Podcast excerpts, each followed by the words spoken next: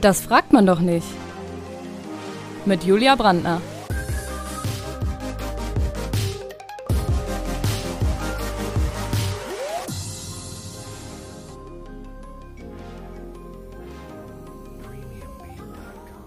Heute mit Heike Shelley. Einen wunderschönen Dienstag euch da draußen. Nachdem ich es vorher verstottert habe, sage ich es jetzt richtig. Dienstag ist das, fragt man doch nicht Tag.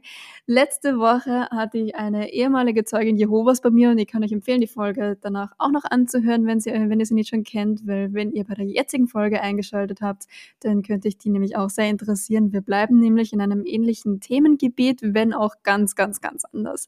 Meine heutige Gesprächspartnerin ist nämlich Pastorin und ich wage mich damit in ein Terrain vor, mit dem ich lange nichts mehr am Hut hatte, nämlich Religion. Ich freue mich sehr, dass du hier bist. Herzlich willkommen, liebe Heike Shelley. Ja, vielen Dank, Julia. Ich freue mich auch hier zu sein. Danke für die Einladung. Danke dir fürs Zusagen. Heike, ich habe am Anfang gleich einmal ein paar generelle Fragen. Wie, wie bist du auf den Beruf gekommen? Oh, das ist eine gute Frage. ähm, also ich bin ähm, in einer relativ kirchlich sozialisierten Familie groß geworden. Das heißt, ich hatte viel Kontakt zu der Berufsgruppe und hatte einfach tolle Vorbilder. Okay. Und dann ähm, habe ich so gemerkt, ähm, dass mich in der Schule äh, die geisteswissenschaftlichen Fragen sehr interessiert haben. Ähm, viel mehr als die Naturwissenschaft, wobei ich bei Bio eine Ausnahme machen würde. Bio fand ich auch richtig spannend, hätte ich auch fast studiert. Ähm, aber ich habe gemerkt, mir macht es auch viel Freude, mit Menschen zusammenzuarbeiten. Und okay. dann hat sich das so ergeben. Aha. Und seit wann machst du das jetzt? Also, studiert habe ich relativ direkt nach der Schule. Ähm, das ist ein langes Studium. Also man studiert so im Schnitt sechs bis acht Jahre. Ähm, ich habe auch, glaube ich, sechseinhalb Jahre studiert. Ähm, und dann habe ich erstmal eine Pause gemacht. Ähm, es schließt sich an das Studium eine praktische Ausbildung an, nochmal zweieinhalb Jahre Vikariat heißt das. Das ist so ähnlich wie Referendariat bei Lehrerinnen und Lehrern. Ähm, aber ich habe äh, 14 Jahre zwischendurch was anderes getan. Okay, was Daher hast du da bin ich, ähm, ich bin erstmal ausgewandert äh, und bin nach Irland gegangen und habe da mich nochmal neu orientiert und im Gesundheitsbereich gearbeitet äh, und habe zwischendurch aber schon auch äh, immer einen Fuß in der Tür behalten. Also ich habe, äh, ich bin immer alle sechs bis acht Wochen nach Deutschland gekommen und habe mal eine Gastpredigt gemacht oder einen Workshop oder einen Vortrag oder so ähm, und habe schon auch im spirituellen Bereich viel gearbeitet. Und ich habe viel mit traumatisierten Frauen gemacht und Genau, das, das war sehr spannend. Das war mir irgendwann dann auch zu spannend und ähm, habe dann auch gemerkt, so naja, äh, Gesundheit ist nicht so richtig meins und äh, bin dann nochmal richtig in die Theologie zurückgekehrt.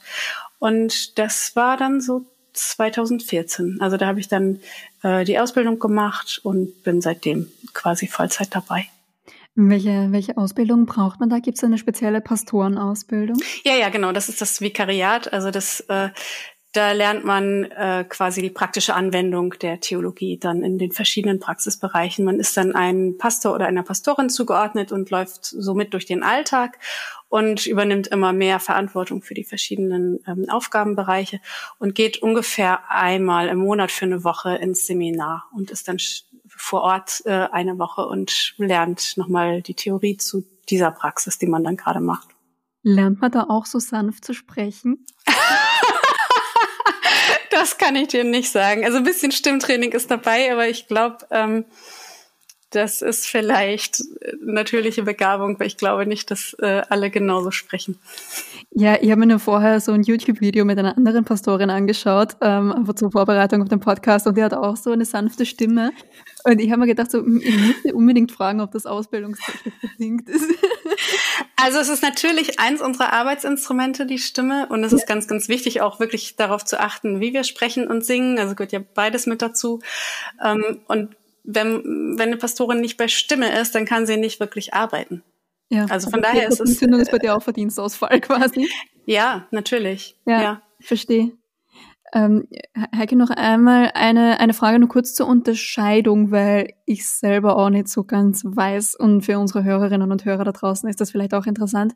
Wo genau ähm, liegt der Unterschied zwischen Pastorin und Pfarrerin? Ah, das ist einfach nur eine ähm, Bezeichnung. Also es ist das Gleiche. In Norddeutschland ähm, nennen wir uns Pastor oder Pastorin. Ähm, und alles, was ich vermute südlich der Elbe ist oder so, ähm, da ist es dann Pfarrer oder Pfarrerin. Ah, okay. Aber du bist auch katholisch oder evangelisch? Ich bin evangelisch. Ah, okay. Kenn genau. Ja. Alles gut. ja, ich, ich, war, ich war immer neidisch auf die, ähm, auf meine Klassenkolleginnen, die evangelisch waren, weil ich, ich, fand, ich fand die katholische Kirche immer ganz, ganz schlimm. Jetzt kann ich so sagen, jetzt wo ich weiß, dass du nicht katholisch bist. ja, da kann ich natürlich jetzt nichts dazu sagen. Ne? Ja. Ich, ich, ich, glaube, ich glaube, die evangelische Kirche ist ein bisschen offener als die katholische und ein bisschen zeitgemäßer. Stimmt das? Ähm, ja und nein. Also das ist, ähm, ich glaube, der Unterschied ist in der Organisationsform. Die katholische Kirche ist sehr hierarchisch strukturiert und also wie so eine Pyramide mit der Spitze oben in Rom und dann geht das so runter. Ähm, unsere Kirche ist genau andersrum. Also äh, bei uns hat die meiste Macht die Gemeinde und alles wird demokratisch entschieden. Und es gibt keine wirklich übergeordnete Struktur, die deutlich erkennbar ist. Ähm, das bringt auch Schwierigkeiten mit sich. Also Entscheidungsprozesse dauern sehr, sehr, sehr, sehr lange, weil es äh, demokratisch alles läuft und ähm, alle zustimmen müssen. Und das heißt, das bringt eine ganz große Vielfalt mit sich.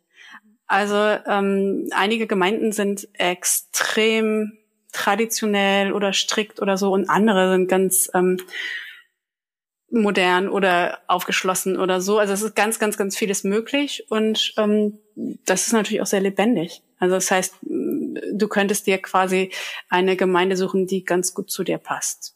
So, es gibt dann so kleinste gemeinsame Nenner oder sowas. Ja. Ja, spannend. Da werde ich dich auf jeden Fall noch ausquetschen, aber damit ich meine Struktur einhalte und wir sind sehr lange meinetwegen quatschen, ähm, würde ich sagen, fangen wir quasi an. Ich stelle dir einfach drei schnelle Ja-Nein-Fragen. Bist du ready? Ja. Mhm. Hast du schon mal an Gott gezweifelt? Nein. Hast du beim Predigen schon mal deinen Text vergessen? Nein. Hast du schon mal absichtlich oder unabsichtlich gegen das Beichtgeheimnis verstoßen?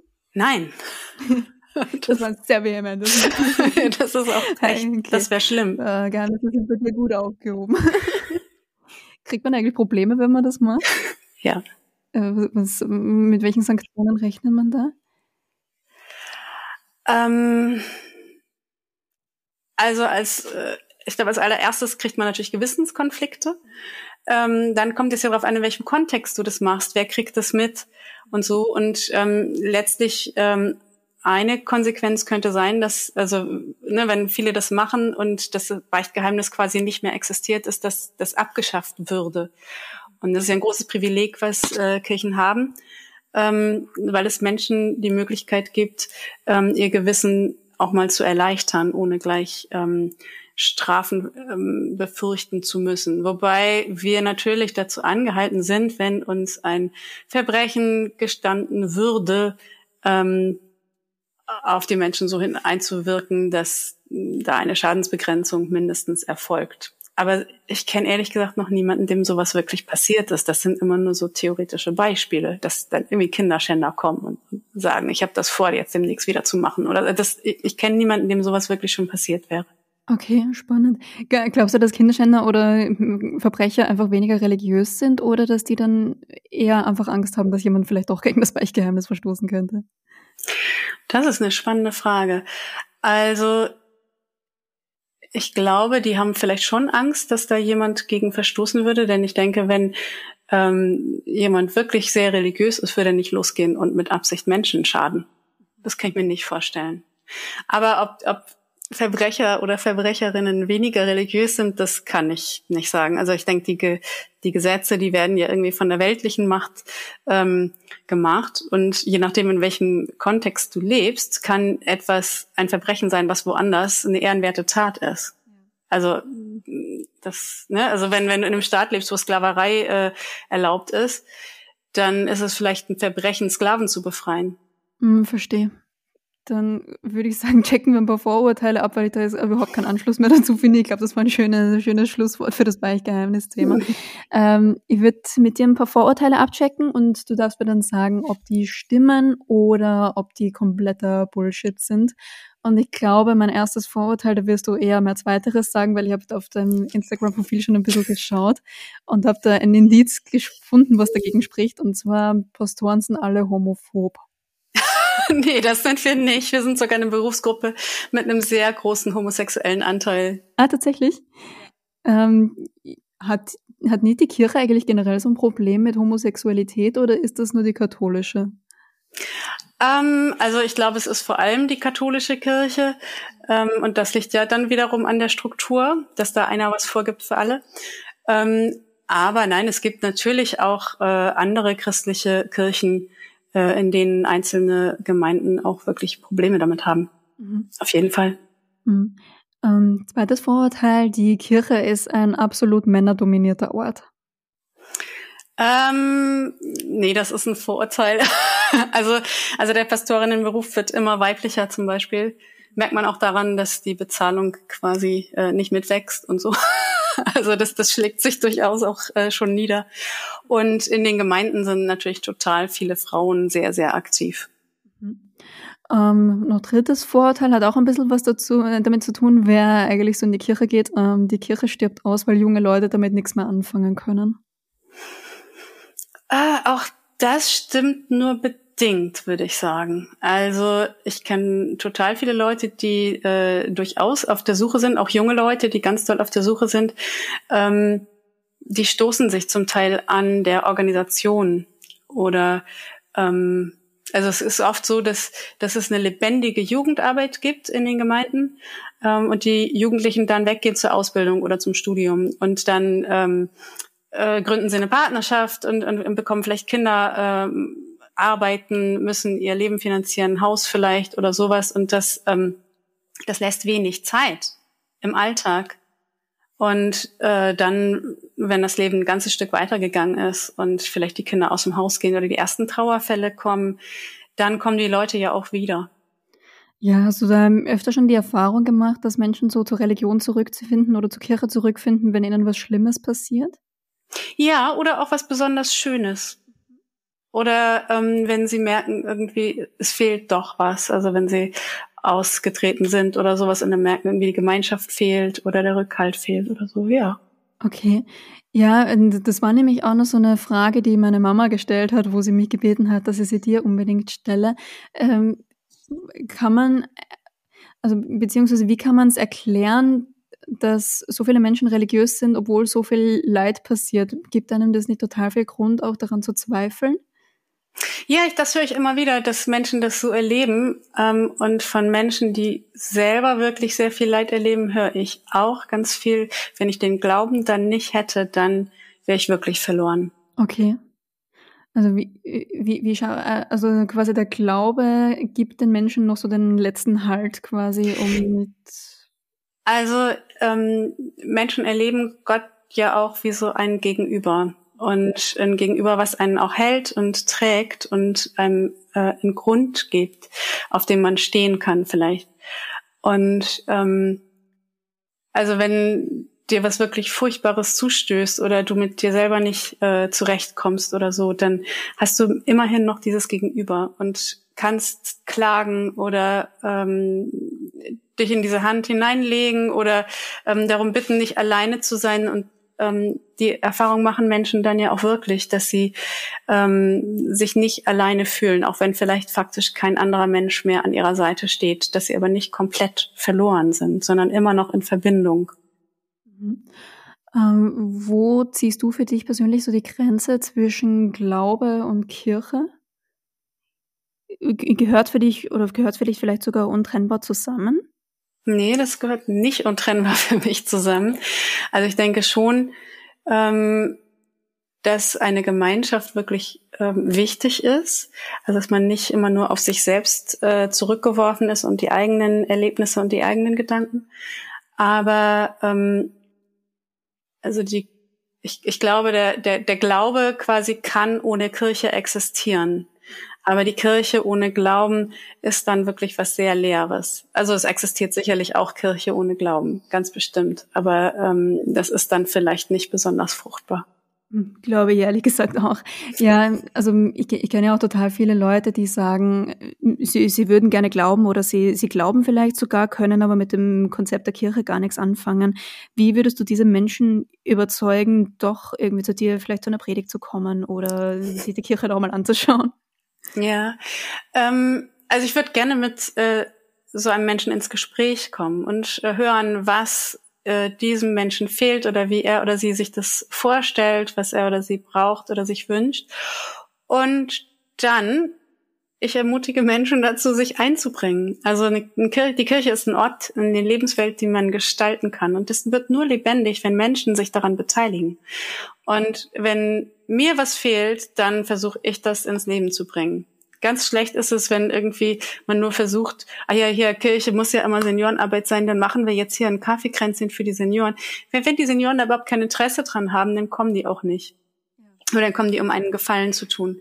Ja, aber ähm, wenn dann irgendwie eine alte Dame zu mir kommt und sagt, Mensch, und ich kann so toll klöppeln und das macht kein Mensch mehr, ich würde das so gerne weiterreichen, dann kann ich ihr doch anbieten, hier, dann nehmen Sie den Raum, dann ähm, schreiben wir gemeinsam einen schönen Artikel für einen Gemeindebrief oder was auch immer, machen Aushänge und dann können Sie das anbieten als Workshop. Und wenn jemand kommt, dann kommt er und lernt es von Ihnen und ähm, dann kann was entstehen. So, aber also ich finde, man muss sich schon auch ein bisschen einbringen und das darf man sich ja auch gerne trauen. Also die Kirche hat viele Ressourcen, mhm. müssen aber genutzt werden. Also wenn man das gerne machen würde, man kann quasi einfach so zur Pastorin seines Vertrauens hingehen und sagen, hey, das und das würde ich gerne machen. Ja, na klar, das ist super, das wünschen wir uns eigentlich alle. Ah, okay. Äh, ich habe gesehen, du hast in der Gemeinde auch ein Rainbow Dinner veranstaltet. Wie kam es dazu? Das, ehrlich gesagt, hat leider äh, im Sommer gar nicht stattgefunden. Wir hoffen, dass das dann im nächsten Sommer stattfinden kann. Ähm, das haben wir uns letzten Januar überlegt, also vor ziemlich genau einem Jahr. Ähm, eine Gruppe von ähm, Frauen, es sind alles tatsächlich Frauen im Moment, die wir, wir, wir überlegen uns dann Frauen so Veranstaltungen. Genau. Ähm, also das ist ein Thema, was auch mir persönlich sehr am Herzen liegt, ähm, die, äh, also diese Ausgrenzung zu beenden. Und ich glaube, das war ähm, im Zusammenhang damit, dass ähm, wieder mal, ich glaube, die leider die katholische Kirche ähm, sich gegen den, äh, die Ehe für alle ausgesprochen hatte oder sowas. Wir gesagt haben, es kann, es kann nicht sein, es kann nicht sein. Und es gibt auch Kirchen, die anders sind. Und ähm, wir wollten da einfach ein Zeichen setzen und ähm, es hat sehr viel Spaß gemacht, die Planung ähm, voranzutreiben. Und wir hoffen, dass es dann wirklich nächstes Jahr stattfinden kann. Also dieses Jahr. Wie, wie, kann man sich das, wie kann man sich das vorstellen? Was ist das Konzept dahinter? Das Konzept ähm, war eigentlich, äh, dass wir ähm, draußen ähm, auf dem Vorplatz, auf dem Parkplatz eine riesengroße lange Tafel aufbauen, die dann in Regenbogenfarben auch geschmückt ist. Da werden wir auch mit einer Drohne drüber geflogen, dass man das dann filmt. Ähm, genau, wenn man sich dann irgendwie eine Karte besorgt hat, ähm, war da ein großer farbiger Punkt drauf. Das heißt, du würdest dir vielleicht dann irgendwie äh, einen orangen Punkt abholen oder einen grünen oder sowas. Und das heißt dann, du kommst in dieser Farbe gekleidet an dem Abend äh, und setzt dich dann auch äh, an die passende Stelle des Tisches, so dass man wirklich einen großen Regenbogen darstellt. Ja, das Essen wäre auch regenbogenfarbig gewesen. Ähm, und wir hatten uns dann gedacht, wir machen ähm, ein großes, also irgendwie ein kleines, kleines Rahmenprogramm drumherum, wir hatten verschiedene Gäste eingeladen, die so ein bisschen ein Gespräch geführt hätten zu Fragen, die wir auch vorher eingesammelt haben. Also das war zum Beispiel eine Kollegin von mir, die ähm, war auch mal AIDS-Seelsorgerin in Hamburg mhm. ähm, und ähm, lebt selber auch offen mit einer Frau verheiratet. Ja, Dann war das eine bisexuelle ähm, junge Frau, äh, nee, bisexueller junger Mann und eine pansexuelle junge Frau. Mhm. Genau. Und also da und, und war noch ein Politiker dabei.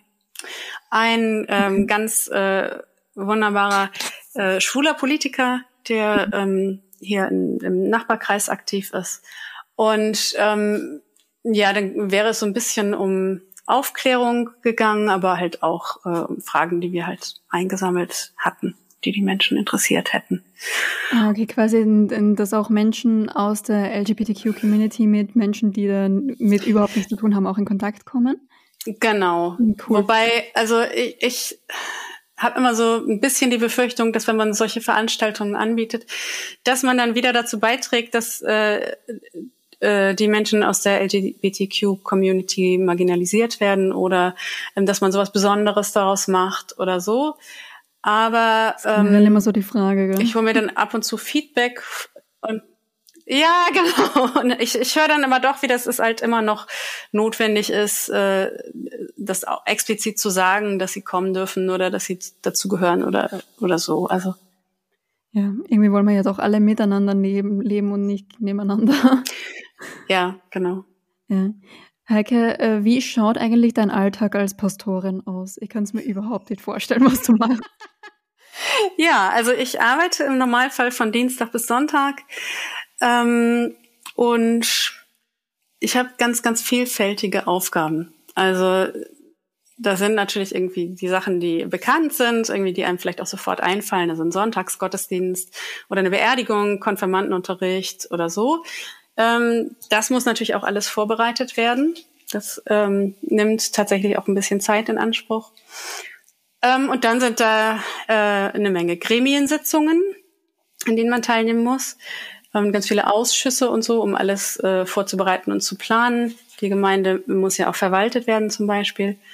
Ähm, und dann habe ich, äh, ich betreue einen Kindergarten religionspädagogisch, ähm, gehe da einmal die Woche hin. Auch das muss natürlich vorbereitet werden. Ich habe eine Grundschule, mit der ich äh, punktuell zusammenarbeite. Ähm, in dieser Gemeinde habe ich jetzt gerade äh, kein Seniorenheim. Normalerweise hat man auch ein bis zwei Pflegeheime, die man noch mit betreut, seelsorgerlich. Ähm, und dann hat man ähm, ja, eine Menge kreative Arbeit zu leisten, also ganz viel zu schreiben. Wir haben äh, natürlich auch äh, Öffentlichkeitsarbeit und ähm, ja, also die Arbeit nimmt im Prinzip gar kein Ende, ehrlich gesagt. Also man muss irgendwie äh, um jede freie Minute kämpfen. So, ne? Und ähm, ich begleite manchmal auch junge Leute in ihrem Ausbildungsweg und ja, also Okay, das ist da ist das immer sehr viel. Ja. Naja, und Seelsorge äh, ist natürlich auch zu betreiben, ne? Also dass, dass äh, Menschen irgendwie vorbeikommen, die und das hat tatsächlich zugenommen in der Corona-Zeit. Also äh, dass Menschen, die sonst keine Ansprechpartner finden können und äh, die Therapieplätze sind ja alle sehr begrenzt im Moment, ähm, dass die dann einfach kommen und äh, Gesprächszeit äh, wünschen und das ähm, gibt man denen dann so. Ja. Wie, wie gehst du da eigentlich mit Dingen um, die du hörst, die dich belasten? Kannst du dich da eigentlich selber auch mit jemandem drüber austauschen oder gibt es so eine Seelsorge auch für dich? Äh, gute Frage. ähm, ja, also ich bin einerseits in einer Supervisionsgruppe so alle sechs Wochen oder so. Das ist auch wirklich gut. Also das sind alles Pastoren und Pastorinnen. Da machen wir so ein bisschen Intervisionen und ähm, das ist aber auch geleitet. Und ansonsten ähm, gibt es mir einen mir zugeordneten Seelsorger. Das ist allerdings auch mein Dienstvorgesetzter. Von daher ähm, das ist immer so die Frage. Ähm, aber ich äh, ich kenne natürlich äh, eine Menge Pastoren und Pastorinnen, zu denen ich hingehen kann und äh, mache das auch, wenn es wirklich nötig ist. Ähm, und äh, hab ja dann kann mich ja auch aufs Beichtgeheimnis äh, berufen und kann ja auch sagen, so ich erzähle das dir und ähm, das bleibt zwischen uns. So, also das das geht das auch. Das Beichtgeheimnis weitergegeben. genau, aber man lernt natürlich auch äh, ein bisschen sich abzugrenzen und ähm, mir hilft das Bild, was die Person mir erzählt, das erzählt sie mir im Angesicht Gottes. Das heißt, ich muss mir das gar nicht alleine anhören, sondern Gott hört mit und ich muss das auch nicht alleine tragen. Und das finde ich ganz schön. Ja, äh, also der Gedanke, Gott hört mit, ist für mich immer so, als, als Mensch, der viel auf Social Media unterwegs ist, so ein bisschen, be, ein bisschen befremdlich. Hat man da nicht Angst vor den Dingen, die man sagt? Nee, überhaupt nicht. nee, das ist eher was, also für, für mich ist das eher was ganz Beruhigendes. Also ich muss das gar nicht alleine machen. Ich, ich bin nicht alleine verantwortlich.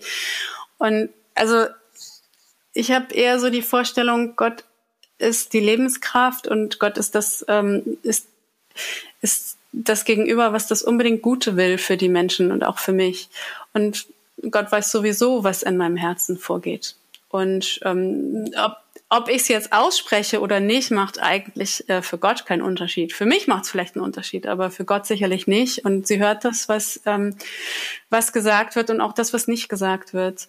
Aber ähm, die Begegnung zwischen der Person, die gerade Unterstützung braucht, und mir, die Begegnung ähm, ist gehalten und getragen von dieser Kraft, die für uns beide das Gute will.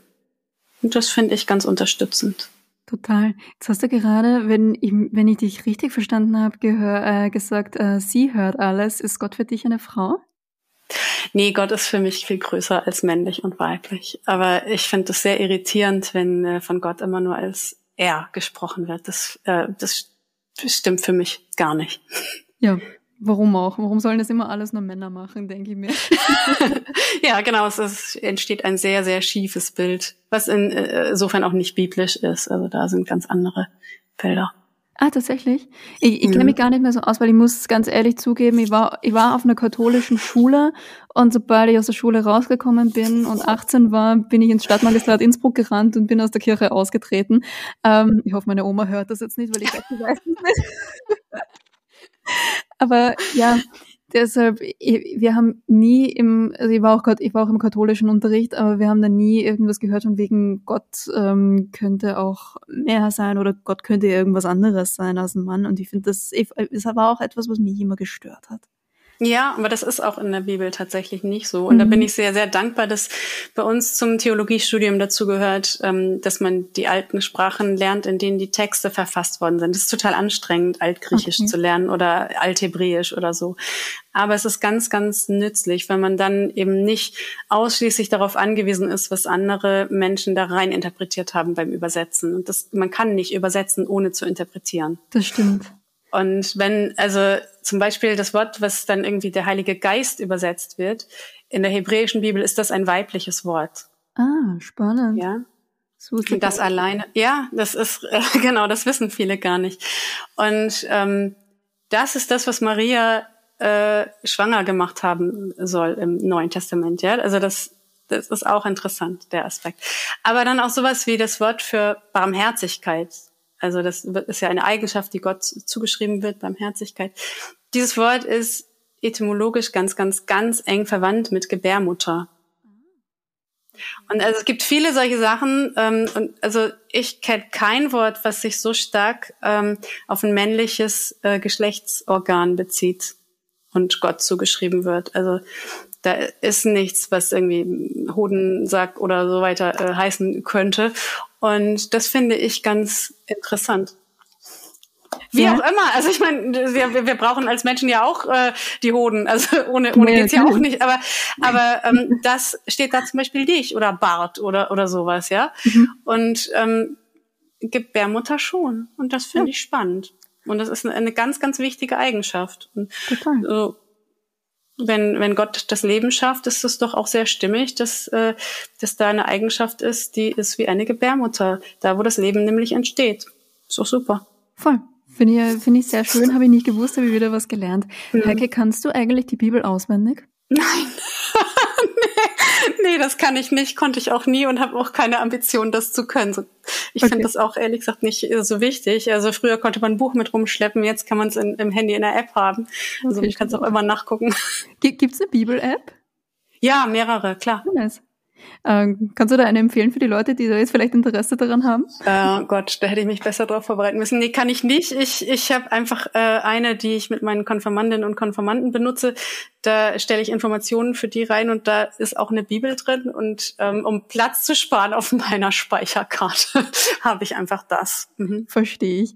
Ähm, hast du trotzdem eine liebste Bibelstelle? Mm ja, das gibt, also es gibt einige, die ich sehr mag, aber ähm, eine, die, ähm, die oft bei Trauungen äh, gelesen wird, ist Gott ist die Liebe. Und wer in der Liebe bleibt, der bleibt in Gott und Gott in ihm. Und das, das finde ich eine sehr, sehr schöne Stelle. Finde ich auch. Ähm, jetzt muss ich leider zu was Kritischem umschwenken, weil das waren ganz, ganz viele Community-Fragen, die da gekommen ist, äh, gekommen sind. Äh, Deutsch kann ich halt gut. Mhm. Ähm, Und zwar, ähm, wie stelle ich die Frage jetzt am besten, ohne dass sie total deppert rüberkommt. Ähm, welche Dinge an der Kirche siehst du selber kritisch? Weil es gibt ja, ich glaube, in der evangelischen Kirche nicht so viele Skandale wie in der katholischen, aber da gab es ja auch so Missbrauchsfälle, Homophobie, ähm, keine Ahnung, was da noch alles vorgefallen ist. Wie grenzt du dich da ab? Ähm, also ich sehe, glaube ich, sehr, sehr, sehr vieles kritisch. Also das sind ja, also das sind die Sachen, die in der Öffentlichkeit so diskutiert werden. Das ähm, finde ich auch äh, einfach falsch und, und, und schlimm, dass ausgerechnet in der Kirche äh, sich solche Dinge zutragen. Und andererseits, äh, also überall, wo Machtgefälle sind, wird Macht auch ausgenutzt. Das äh, liegt auch in der menschlichen Natur. Ähm, und ja, wie grenze ich mich da ab? Also ich ähm, bemühe mich, mit äh, Strukturen transparent umzugehen und ähm, eine Aufmerksamkeit darauf zu haben, äh, den Menschen wirklich gerecht zu werden und niemanden auszunutzen. Und ähm, ja, es gibt ja auch äh, immer mal wieder äh, Geldskandale oder sowas, ne? Da irgendwie ganz, äh, also keine Geschenke anzunehmen und solche Sachen und mich zu positionieren, äh, wenn sich dazu eine Gelegenheit bietet. Aber was ich äh, auch wirklich kritisch sehe, ist, wie Kirche als Arbeitgeberin sich verhält. Mhm. Wie verhält sie sich also, als Arbeitgeberin? Also in vielerlei Hinsicht ganz vorbildlich und gleichzeitig, ähm, ja, also andere Leute streiten für eine 30-Stunden-Woche als Normalität oder so. Ähm, bei Pastoren und Pastorinnen ist es eher normal, dass man wirklich sechs Tage durcharbeitet und also auch nicht acht Stunden Tage oder so. Also das ist wirklich ähm, eine hohe Arbeitsbelastung und es kommen immer mehr Aufgabenfelder dazu. Und der Fachkräftemangel macht es nicht besser. Und da ist irgendwie zu wenig ähm, Bewegung drin für meinen Geschmack. Und dann ähm, ja, dadurch, dass alles so demokratisch äh, strukturiert ist bei uns, es äh, dauert alles immer sehr, sehr lange, bis sich was verändert. Und ja. das ist anstrengend. Was würdest du gerne verändern an der Kirche, wenn du könntest? Mm. Ähm, vielleicht, äh, dass man insgesamt ressourcenschonender arbeitet. Mhm. Und ähm, ja, das, genau, das ist vielleicht gar nicht so leicht verständlich, wenn man nicht im System drin ist. Ne? ähm, ja, vielleicht äh, mehr Zusammenarbeit ermöglicht oder ähm, dass, ja, dass das alles vielleicht ein bisschen nachhaltiger läuft mit der Arbeitskraft oder so. Okay. Ähm, genau. Und ähm, dass man vielleicht die Prozesse doch ein bisschen beschleunigt oder so ein bisschen Verwaltung rausnimmt oder so. Also das ist ähm, schwer zu sagen. Also, mhm. dass die, ähm, also manchmal habe ich das Gefühl, ähm, dass zu viel erwartet wird von den Einzelnen und ähm, dass vielleicht doch der Verwaltungsapparat zu groß ist und dann ähm, Ressourcen verloren gehen auf dem Weg. Mhm, Ressourcen im Sinne von, die Menschen können sich nicht mehr mit dem beschäftigen, was eigentlich wichtig ist? Ja, genau. Ah, okay. Ja, ich glaube, zu viel Verwaltung hat noch niemandem wirklich gut getan. So.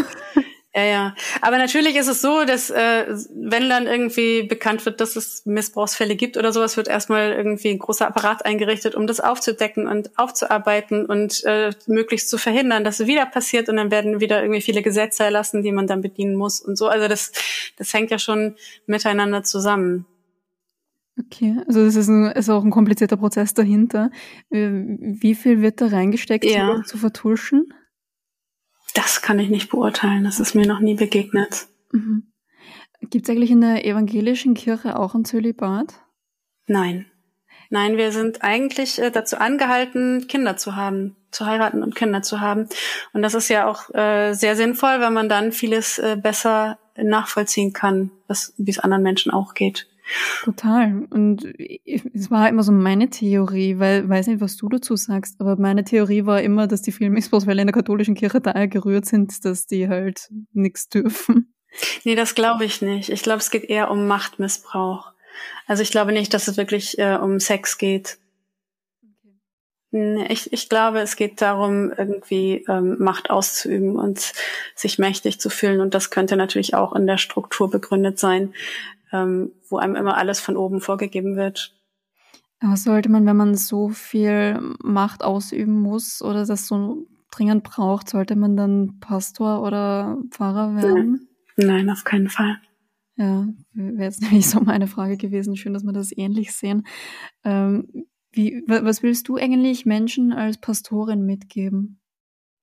Also, ich möchte den Menschen gerne ähm, Stärke vermitteln, also eine, dass sie eine innere Stärke in sich aufbauen können oder auch wissen, ähm, wo sie sich hinwenden können, wenn sie Unterstützung brauchen. Also das, äh, also mir ist es wichtig, dass Menschen Kirche als einen positiven Ort erleben können, ähm, an den sie gerne zurückkommen möchten. Und zwar jetzt nicht jeden Sonntag zum Gottesdienst, das gerne auch, aber also hauptsächlich dann, wenn sie wirklich was brauchen. Also vielleicht sowas wie auch Suizidprävention oder ähm, Scheidungsprävention mhm. oder äh, eine Anlaufstelle, bevor die Depression wirklich schlimm wird oder irgend sowas. Also dass das ein Ort ist, wo man hingehen kann, wenn es einem wirklich nicht gut geht. Mhm. Also seid ihr dafür ausgebildet, mit solchen Menschen umzugehen oder ist es eher mal so eine zusätzliche Unterstützungsmaßnahme zu Psychologen, Psychiatern etc.? Also wir äh, sind schon seelsorgerlich ausgebildet, ja. ähm, aber es ist natürlich nicht Therapie. Ne? Also da ist, das ist ein großer Unterschied und das äh, finde ich auch wirklich wichtig. Ähm, aber also Therapeuten können ja quasi auch hauptsächlich Therapie. Ne? Und die können ja nicht dann auch noch einen, einen Ort gestalten, wo Menschen hingehen können. Also man geht dann zu seiner Therapiestunde, weiß ich nicht, einmal die Woche oder so, ähm, und hat dann aber noch die gesamte restliche Woche übrig. Cool und braucht vielleicht ja dann auch noch andere Ansprechpartner oder Dinge, die man äh, tun oder erleben kann oder wo man sich selber als konstruktiv erlebt oder als sinnvoll und, und so. Okay. Ähm, Gibt es bei dir eigentlich Menschen, die Vorurteile dir gegenüber haben, weil da jetzt eine Frau vorne steht und predigt? Na klar. Ja, ja sicher, natürlich. Das gibt also und zwar in, in vielerlei Richtungen. Also ähm, einerseits gibt es natürlich die Leute, die dann sagen, nein, also wir lassen uns nicht von einer Frau trauen. Also wir wollen schon, dass das richtig läuft oder so. Aber es gibt natürlich auch die, die sagen, nee, also also unbedingt, also sie müssen unser Kind taufen. Also also na klar, dass sie als Frau, sie können das bestimmt besser. Ich glaube auch, Echt? ich kann das nicht unbedingt schlecht bin. Nein, aber, aber ich glaube nicht da, dadurch, dass ich eine Frau bin, dass ich dadurch besser mit Babys umgehen kann. Das glaube ich nicht. Ja. Das, es gibt auch Männer, die das ganz toll machen. Natürlich. Aber dann, dann denke ich mir immer so bei, bei so Menschen, die dann sagen, das muss schon richtig gemacht werden, dass unser Kind getauft wird. Da mhm. denke ich mir, tauft er sein Kind mit einem Penis? ich glaube nicht. ich hoffe nicht, ehrlich gesagt. Das wäre höchst bedenklich.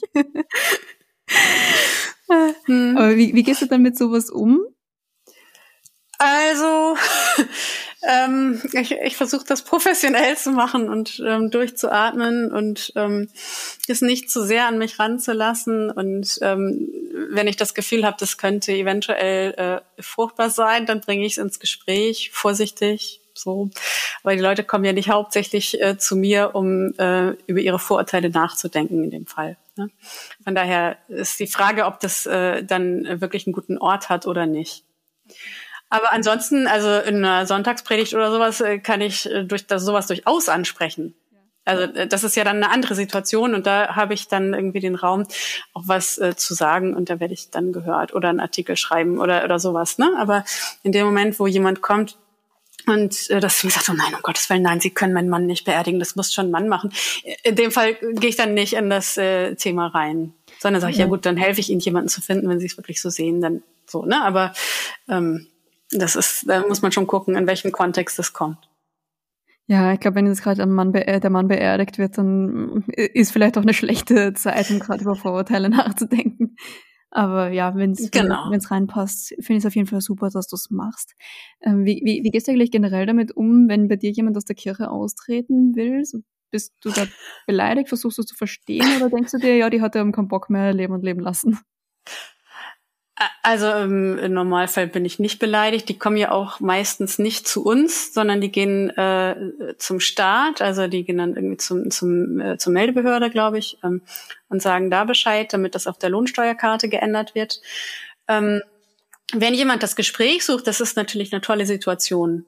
Also weil ich mich natürlich frage, wenn ich dann die Meldung äh, irgendwann zugeschickt bekomme von der Stadt, ähm, dann frage ich mich natürlich, warum ist diese Person ausgerechnet jetzt ausgetreten? Und äh, da wäre das äh, schön, das zu wissen.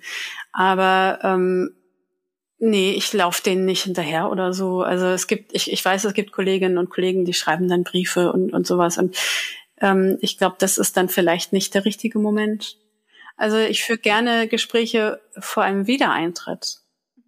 Also das, das interessiert mich dann schon, was jemanden dazu bewegt, ähm, wieder dazugehören zu wollen oder so. Also es ist dann irgendwie auch keine Glaubensprüfung oder man kriegt dann auch nicht irgendwie Schimpfe oder so, sondern also das ist dann schon ähm, interessant zu hören, okay, was, was erhofft die Person sich, was wünscht sie sich vielleicht auch, äh, was, was möchte sie auch nicht und so und dann, dass man guckt, irgendwie auch guckt, ob das die richtige Gemeinde ist oder eine andere vielleicht viel besser passt oder so. Also empfiehlst du dann quasi auch Gemeinden weiter? Na klar. Es gibt so viele tolle Gemeinden und ähm, so viele Menschen, die so unterschiedlich sind wenn man da eine Passung haben kann, ist das was Feines. Ja, also kann man die einfach so wechseln? Ich hatte immer so das Gefühl, so du wohnst an einem Ort und dann bist du automatisch so in der Gemeinde. Genau, das ist ähm, das ist äh, das Ortsgemeindenprinzip. Also das ähm, in Deutschland, ich weiß nicht, wie es in Österreich ist, in Deutschland ist jedes Haus, jede Wohnung einer Kirchengemeinde zugeordnet. Und ähm, wenn du jetzt evangelisch bist zum Beispiel und äh, du ziehst um, dann bist du erst in der einen Gemeinde, dann ziehst du irgendwo hin und bist dann in der anderen Ortsgemeinde. So, ja. Ähm, und ähm, das funktioniert automatisch. Das heißt aber nicht, dass du dann in die zugehörige Kirche gehen musst. Du kannst dir immer noch die Person oder die Gemeinde oder die Kirche suchen, die, äh, wo du dich wohlfühlst. Ähm, wichtig ist nur, dass quasi deine Meldedaten dann an dem Ort geführt werden. Also das, ähm, heißt, du, du, du lebst dann in der Gemeinde A und gehst aber immer in die Gemeinde B zum Gottesdienst. Sagen wir mal, dann kriegst du ein Kind und lässt das in Gemeinde B taufen, weil du da immer hingehst. Das ist überhaupt kein Problem, aber dann schickt Gemeinde B das an die Gemeinde A und sagt hier von der Julia, das Baby wurde getauft bei uns wird jetzt aber weiterhin bei euch geführt. Ah, okay. Wenn du aber sagst, ne, ich bin jetzt aber so an, an der Gemeinde B interessiert, weil die einfach toll sind und da fühle ich mich super wohl, dann kannst du dich umgemeinden lassen. Und obwohl deine Wohnung dann im Bereich von der Gemeinde A liegt, kannst du trotzdem dann zur Gemeinde B gehören. Hm, kenn mich aus. Ja, aber ich meine, alles Verwaltungsakte. Ja. Jetzt weiß ich auch, was du gemeint hast mit das ist die Kirche ist ein Verwaltungschaos. Hm. Man, man, kriegt so ein bisschen einen Einblick dazu. ähm, was, was, sagst du eigentlich, das war auch eine Community-Frage, was sagst du eigentlich zu dem Statement, dass die Welt ohne Religionen ein besserer Ort wäre? Oh, das ist die Frage. Das weiß ich nicht. Also es ist natürlich schon so, dass ähm, Religionen ähm, immer wieder auch äh, in kriegerische Auseinandersetzungen führen können. Ähm, aber ich glaube auch, dass Religionen Menschen sehr viel Halt geben. Und ich weiß nicht, ob das stimmt, dass die Welt ohne Religionen ein besserer Ort wäre. Vielleicht wäre sie mit einem friedlicheren Ausüben der Religion ein, ein besserer Ort. Mhm. Oder mit mehr Toleranz, ne? Also dass man einfach, also nur weil, weil mir was äh, gut tut, muss das ja dir noch nicht gut tun. Und ähm, wenn man das einfach so stehen lassen könnte und vielleicht auch einfach ähm, die Kinder an mehrere Religionen gleichberechtigt heranführen würde, statt entweder gar nicht oder nur an eine oder so. Also so, dass man wirklich gucken kann, was passt, weil meistens wird man in eine Kultur hineingeboren. Ja, manche Kinder werden auch in mehrere Kulturen hineingeboren, äh, wenn die aus äh, gemischten Familien kommen oder so. Aber ähm, man hat halt das, was einem die Eltern weiterreichen. Und ähm, das ist ein bisschen, es ist schade. Also es wäre besser, wenn ähm, eine, eine größere Toleranz da wäre. Glaube ich nämlich auch. Also bei, bei, mir waren ja alle sehr, sehr strikt katholisch und genau das hat mich dann von der katholischen Kirche auch weggeführt. Also ich glaube, es ist eine gute Idee, was du sagst, dass man dann Kinder gleichberechtigt ranführt und sie dann auch irgendwann einmal selber entscheiden lässt. Hm. Also, meine, frühe Taufe, sprich, steht da ja auch so ein bisschen entgegen. Ja, wobei, also es gibt ja schon irgendwie das Bedürfnis ähm, bei vielen jungen Eltern, diesen besonderen Einschnitt äh, zu feiern und zu markieren, also da ein Schwellenritual stattfinden ja. zu lassen, weil das wirklich was Lebensveränderndes ist, ein Kind zu bekommen. Und vielleicht auch, wenn vorher ähm, Schwangerschaften nicht gut gelaufen sind ähm, und, und Kinder gestorben sind oder ähm, das Fehlgeburten gab oder die Geburt von diesem Kind ähm, einfach besonders schwer war oder ganz besonders schön oder so. Also da gibt es dann oft ein echtes Bedürfnis danach, ähm, zu danken oder zu bitten oder wie auch immer. Und dann macht es auch Sinn, das Ritual dann zu feiern, wenn es wirklich gebraucht wird. Ähm, vielleicht sollte man das nicht, äh, die, die Taufe an, den, äh, an die Kirchenmitgliedschaft binden. Also ja, vielleicht, das nämlich ähm, auch könnte, wenn, wenn man das voneinander lösen könnte. Voll. Ja, weil ich, ich glaube, man kann so ein Ritual auch machen, so gießt mhm. kurz ein bisschen Wasser drüber, macht einen feierlichen Rahmen und das Kind muss aber damit nicht leben, quasi. Ja, genau. eine ganz gute Idee. Ja. Aber also dieses, die Kinder später selber entscheiden lassen, das äh, höre ich ja auch immer wieder, wenn Eltern dann sagen, ja, wir haben unser Kind nicht taufen lassen, weil das soll sich mal später selber entscheiden. Das finde ich ganz toll, aber ich finde, um sich entscheiden zu können, muss ich dem Kind ja auch ähm, was mitgeben. Das heißt, ich muss das Kind dann auch über die verschiedenen Religionen was lernen. Also da muss ich dem Kind ja eine Entscheidungsmöglichkeit geben. Und das machen ja viele Eltern dann nicht. Die machen dann einfach gar nichts. Und dann kann sich das Kind überhaupt nicht entscheiden. Ja, schade eigentlich.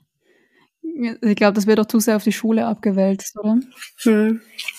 Also bei uns Ja, das kann sein. Aber ich meine, weshalb sollte man ausgerechnet sowas Wichtiges irgendwelchen fremden Leuten, die man vorher noch nicht mal kennt, überlassen? Na klar. Schon merkwürdig. Ja, schon irgendwie. Ja, also alle Eltern da draußen vielleicht irgendwas, vielleicht ist es was zum Nachdenken. ja. Ja, also sonst. Äh, äh, hm? Also eine, eine, äh, jetzt habe ich dich unterbrochen. Red Nein, ich wollte nur sagen, irgendwie sonst lässt man sich ja als Eltern irgendwie in gar nichts reinreden, ob man irgendwie Stoffwindeln oder Papierwindeln nimmt oder welches Kinderbuch man vorliest oder ab wann man zufüttert oder ob man stillt oder nicht oder so. Das alles sind irgendwie heiß diskutierte Themen. Da darf niemand was zu sagen. Was weiß hier jede Mutter und jeder Vater am besten und ähm, aber ob das Kind eine Religion haben soll und welche, ja meine Güte, völlig egal oder so. Das finde ich schon ein bisschen ähm, ja zwiespältig. Weil letztlich, also die Werte, die du als Mutter oder Vater hast, die gibst du deinem Kind ja trotzdem weiter. Also egal, ob du die ausformulierst oder nicht, also du lebst sie ja. Das, was du wirklich glaubst, das lebst du. Also ob du glaubst, das Kind soll halt schreien, dann kräftigen sich die Lungen, oder ob du glaubst, ich bin mir selbst am wichtigsten, ich kümmere mich einfach nicht so sehr um das Kind, das kann sehen, wo es bleibt oder so, das merkt das Kind. Ja. Kinder sind ja auch nicht blöd. Hm. Und ich, ich, glaube eh, wenn, wenn du es vorlebst, dann ist die Wahrscheinlichkeit gar nicht so gering, dass das Kind dann eh was ähnliches macht wie du irgendwann mal. Oder genau das Gegenteil. Ja. Kann auch sein. Je, genau. je nachdem, wie es es empfindet. ja, das stimmt. Genau. Das ist jetzt eine nächste Frage, das ist ein bisschen ein Themenbruch, aber wann hast du zuletzt gesündigt? ähm, was genau äh, versteht der oder die Fragen denn unter Sündigen? Freie Interpretation. Also wahrscheinlich, äh, also wenn ich die, das Wort Sünde kommt vom Wort Sund und ein Sund ist etwas, was äh, Landmassen voneinander trennt, ja. Also das, was trennt, das, was trennt, und zwar das, was mich vom Leben trennt, was mich von Gott trennt, was mich von meinen Mitmenschen trennt und was mich von mir selber entfernt. So, ich glaube, das machen wir alle immer zu. Immer zu. Also gestern bin ich zu spät ins Bett gegangen. Das war bestimmt nicht gut für mein Leben. Das war bestimmt nicht gut für mich. Ähm, ja. Gestern war aber auch Vollmond. Also ich glaube, das sind Sachen, die, die wir immer tun. Ja, ja ich weiß. genau. Ja. ich meine, ich weiß nicht, ob es in der evangelischen auch so ist, das ist jetzt voll das Halbwissen, aber ich habe immer das Gefühl, so gerade in der katholischen Kirche reiben sie dir ständig die Sünde unter die Nase und versuchen immer dir, dir einzureden, dass du wegen irgendwas gesündigt hast. Und im Wesentlichen macht's doch jeder. Ja, das ist, das ist tatsächlich äh, ein Unterschied. Also das Sündenverständnis ist einer der großen ähm, theologischen Unterschiede zwischen den beiden ähm, Konfessionen. Also ah, okay. wir haben nicht irgendwie äh, so einen Sündenkatalog, der dann abgegangen wird. Und also ehrlich gesagt ähm, glaube ich auch ähm, nicht, dass das so sinnvoll ist, das Kindern beizubringen, dass sie da irgendwelche Sünden beichten müssen. Da habe ich schon äh, schlimme Dinge gehört von Erwachsenen, äh, denen das als Kind in der katholischen Kirche so gegangen ist, dass sie dann irgendwie sich überlegt haben, oh Gott, welche Sünde habe ich denn jetzt diese Woche begangen? Ah ja, ich äh, war frech zu meiner Mama oder so. Ähm, das äh, das, das verstehen wir anders in der, in, in der evangelischen Kirche. Also das ist ähm, vielleicht ähm, eher, also so wie ich das eben gesagt habe, nicht jetzt die einzelne Tat ist eine Sünde oder ein Stück Torte essen ist keine Sünde. Das kann was ganz, das ist vielleicht eher eine Sünde, das Leben nicht zu genießen. Gott hat uns das Leben hm. geschenkt, damit wir es genießen können wir sind doch nicht mit diesen ganzen wunderbaren Sinnen auf die Welt gekommen, um sie dann verkümmern zu lassen. Ja, so. Gott hätte keine Torte geschaffen, wenn er nicht gewollt hätte, dass, immer, dass man sie so. Zum Beispiel. Ja. Mm.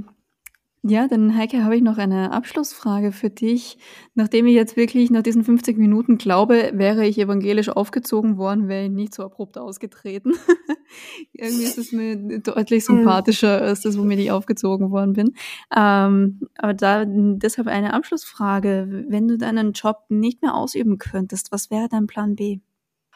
Ähm, das ist eine gute Frage da habe ich viel drüber nachgedacht. Ich hätte im Moment gar keinen. Also vielleicht ähm, müsste ich erstmal eine Auszeit nehmen und das äh, gründlich überlegen. Also ich habe ja eine Weile, habe ich ja am Anfang gesagt, ähm, in einem anderen Bereich gearbeitet und deutlich gemerkt, dass es das nicht war.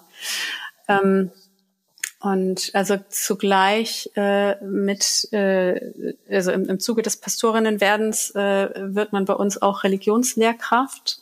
Also ich könnte an einer öffentlichen Schule arbeiten, von der ersten Klasse bis zum Abitur. Ähm, ich glaube, ich hätte auch mit der Institution Schule Schwierigkeiten. von daher würde man da vielleicht vom Regen nicht rauskommen. ähm, genau.